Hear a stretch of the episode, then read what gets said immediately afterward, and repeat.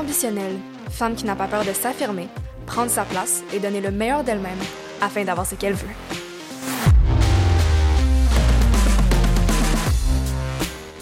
Donc, pour l'épisode d'aujourd'hui, j'ai envie de parler d'un sujet bien précis qui est la motivation. Puis pour ça, j'ai repris un article que j'ai écrit, je pense, au mois d'août.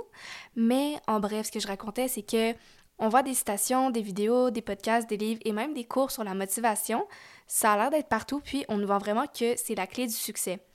Par contre, il y a une raison pour laquelle autant de personnes cherchent les ressources énumérées plus haut, c'est parce que la motivation, c'est éphémère. Ça dépend grandement de nos émotions, notre état d'esprit et de la nouveauté et ou du stimulus d'un projet ou d'un objectif qu'on souhaite atteindre. La minute où je débute un nouveau projet, ma motivation est à son comble. Donc, j'ai plein d'idées, je vois déjà où je m'en aller, je vois le bout, euh, j'ai un plan clair, puis j'ai vraiment hâte de le mettre en œuvre et d'y arriver.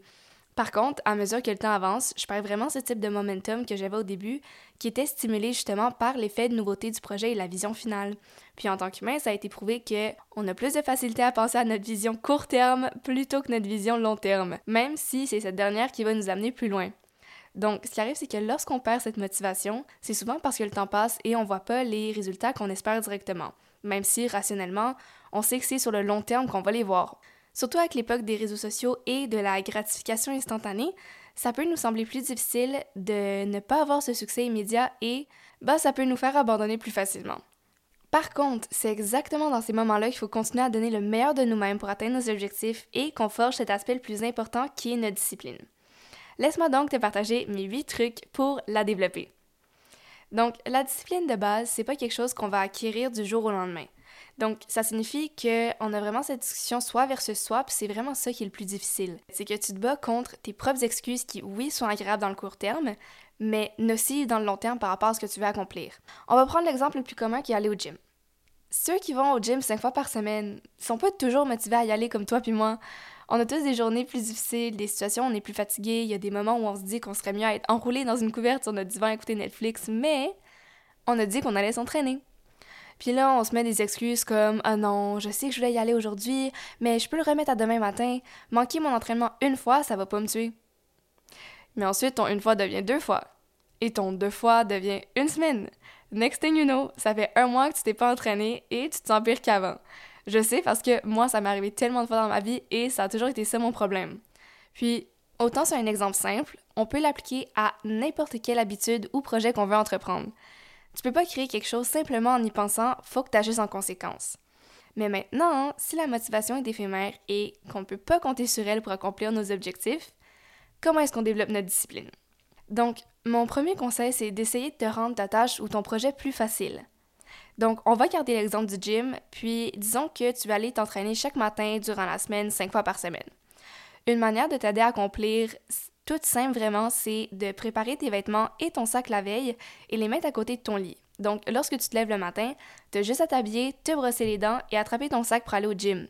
Si tu as besoin de même plus de motivation, moi maintenant ce que je fais, c'est que j'ai une playlist de motivation, que j'écoute les chansons qui me font sentir le plus powerful, qui, me motivent à, bouger. Et ça être vraiment comme à rentrer dans le bon mindset pour aller au gym et arrêter de me faire des excuses. Puis en tant qu'humain, on s'entend, on cherche toujours à prendre le chemin qui nous amène le moins de résistance possible. Donc en enlevant les frictions auxquelles tu pourrais penser qui pourraient t'amener à voir la tâche comme demandant plus d'efforts, mets les chances de ton côté puis fais-les d'avance pour augmenter tes chances d'accomplir ce que tu veux faire. Mon deuxième truc, ce serait de prendre la règle du 5 secondes. Donc, j'ai entendu ce truc venant de Mel Robbins, une coach et conférencière en motivation américaine. Elle expliquait notamment qu'en tant qu'humain, on a une fenêtre de 5 secondes pour passer d'une idée à une action avant que notre cerveau embarque sur l'autopilote et vienne essayer de nous sabotage parce qu'on préfère rester dans notre zone de confort. Ton cerveau est littéralement créé pour te protéger et ça veut dire éviter des situations qui sont inconfortables, nouvelles ou qui peuvent faire peur. Ça peut paraître vraiment anodin, mais le fait de compter 5, 4, 3, 2, 1 et te mettre à bouger après est souvent assez pour nous inciter à prendre action. Donc, la prochaine fois que tu dis que tu dois faire quelque chose, compte de 5 à 1 et laisse-toi pas le temps de penser, fais juste bouger. Je vais en mettre une vidéo aussi dans la description si jamais tu veux en apprendre plus sur la règle des 5 secondes. Il y a une petite vidéo qui est très instructive par rapport à ça. Mon troisième conseil, ce serait de faire l'exercice des 7 why, donc des 7 pourquoi. C'est un autre exercice qui m'a beaucoup aidé lorsque je cherche à atteindre mes objectifs, puis j'en ai déjà parlé dans l'épisode 10, je pense, mais en bref, ce que tu dois faire, c'est écrire ton objectif principal en haut d'une feuille de papier. Ensuite, tu vas te demander pourquoi est-ce que je veux X, Y, Z qui va être ton objectif. Ensuite, tu vas reposer la question pourquoi est-ce que ta réponse de la question 1 est importante ou important pour moi? Puis ensuite, tu te poses la même question cinq autres fois jusqu'à ce que tu trouves la raison inhérente pour laquelle tu veux faire ça. Le fait de plonger dans les raisons les plus profondes de tes objectifs, ça va vraiment faire en sorte que souvent, tu vas y découvrir une mission qui est bien plus ancrée en toi et qui va venir te motiver, te chercher ou te redonner de l'énergie lorsque tu en as besoin. Mon quatrième conseil, ce serait d'incorporer une tâche à la routine que tu as déjà. Donc, comme j'ai dit plus haut, en tant qu'humain, on va toujours chercher le chemin qui nous permet d'avoir le moins de résistance possible. Donc, une manière efficace de t'encourager à prendre action, c'est d'incorporer une tâche ou un but que tu dois accomplir à une habitude que tu as déjà. Par exemple, est-ce que tu pourrais aller au gym directement après le travail pour que ce soit plus facile de le répéter à chaque jour? Ou, par exemple, est-ce que tu pourrais lire 10 pages d'un livre directement après avoir brossé tes dents? Ce concept s'appelle le habit stacking, puis c'est l'une des manières les plus efficaces pour développer des nouvelles habitudes que tu veux incorporer. C'est un concept que j'ai appris de James Clear, qui est l'auteur d'Atomic Habits, puis ça m'a vraiment aidé à développer ma discipline quand j'arrive pour prendre de nouvelles habitudes. Mon conseil numéro 5, ce serait de penser à ce que tu préfères entre la gratification instantanée, donc ton confort, ou l'accomplissement long terme, growth and evolution. Donc, la prochaine fois que tu n'as pas envie de faire quelque chose, pose-toi la question est-ce que je vais me sentir mieux après avoir fait cette tâche ou l'inverse? Souvent, l'aspect le plus difficile de commencer ta tâche, ben, c'est justement commencer. Donc, je sais que même si sur le moment, j'ai vraiment pas envie de le faire et de rester confortable, mettons, je suis dans mon lit, j'ai pas envie de me lever, juste je sais que le sentiment d'accomplissement après avoir fait ma tâche ou mon, la chose que j'avais dit que j'allais faire, ça coûte mille fois meilleur que mes excuses et je fais un peu de plus vers mes objectifs à long terme parce qu'il y a une raison pour laquelle je voulais faire cette action de base. Puis aussi, on s'entend, c'est la somme de toutes les petites choses qui créent le résultat magique au final. Mon conseil numéro 6, ce serait de te récompenser lorsque tu atteins tes objectifs. Mon conseil numéro 6, ce serait de te récompenser lorsque tu atteins tes objectifs. Donc, personnellement, je crois pas tant au concept de punition lorsqu'on essaie de se discipliner. Skinner, bonsoir. Mais je crois fortement au concept de récompense. Donc, quand tu donnes un objectif, mets-toi une récompense qui va te faire plaisir à la fin. Est-ce que c'est un massage au spa, un souper au restaurant, euh, le super beau manteau que tu veux t'acheter depuis longtemps? Tu peux même te donner des mini-récompenses à court terme lorsque tu as une semaine de réussite.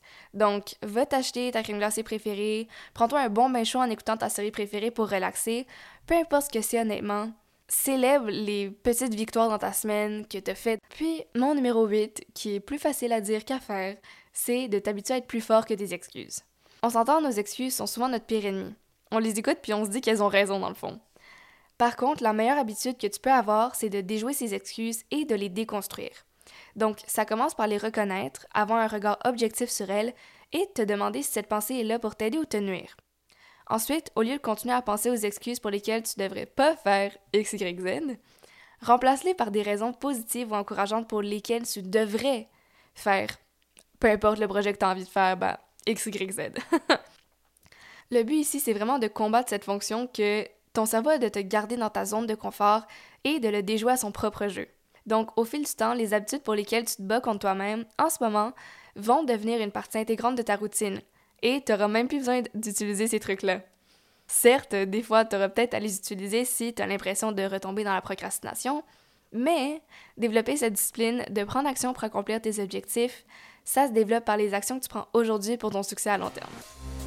Donc, c'est tout pour l'épisode de cette semaine. Si tu l'as aimé, n'hésite pas à laisser une note sur ta plateforme d'écoute et de t'abonner pour ne manquer aucun épisode. Comme toujours, merci pour ton écoute, puis on se retrouve la semaine prochaine.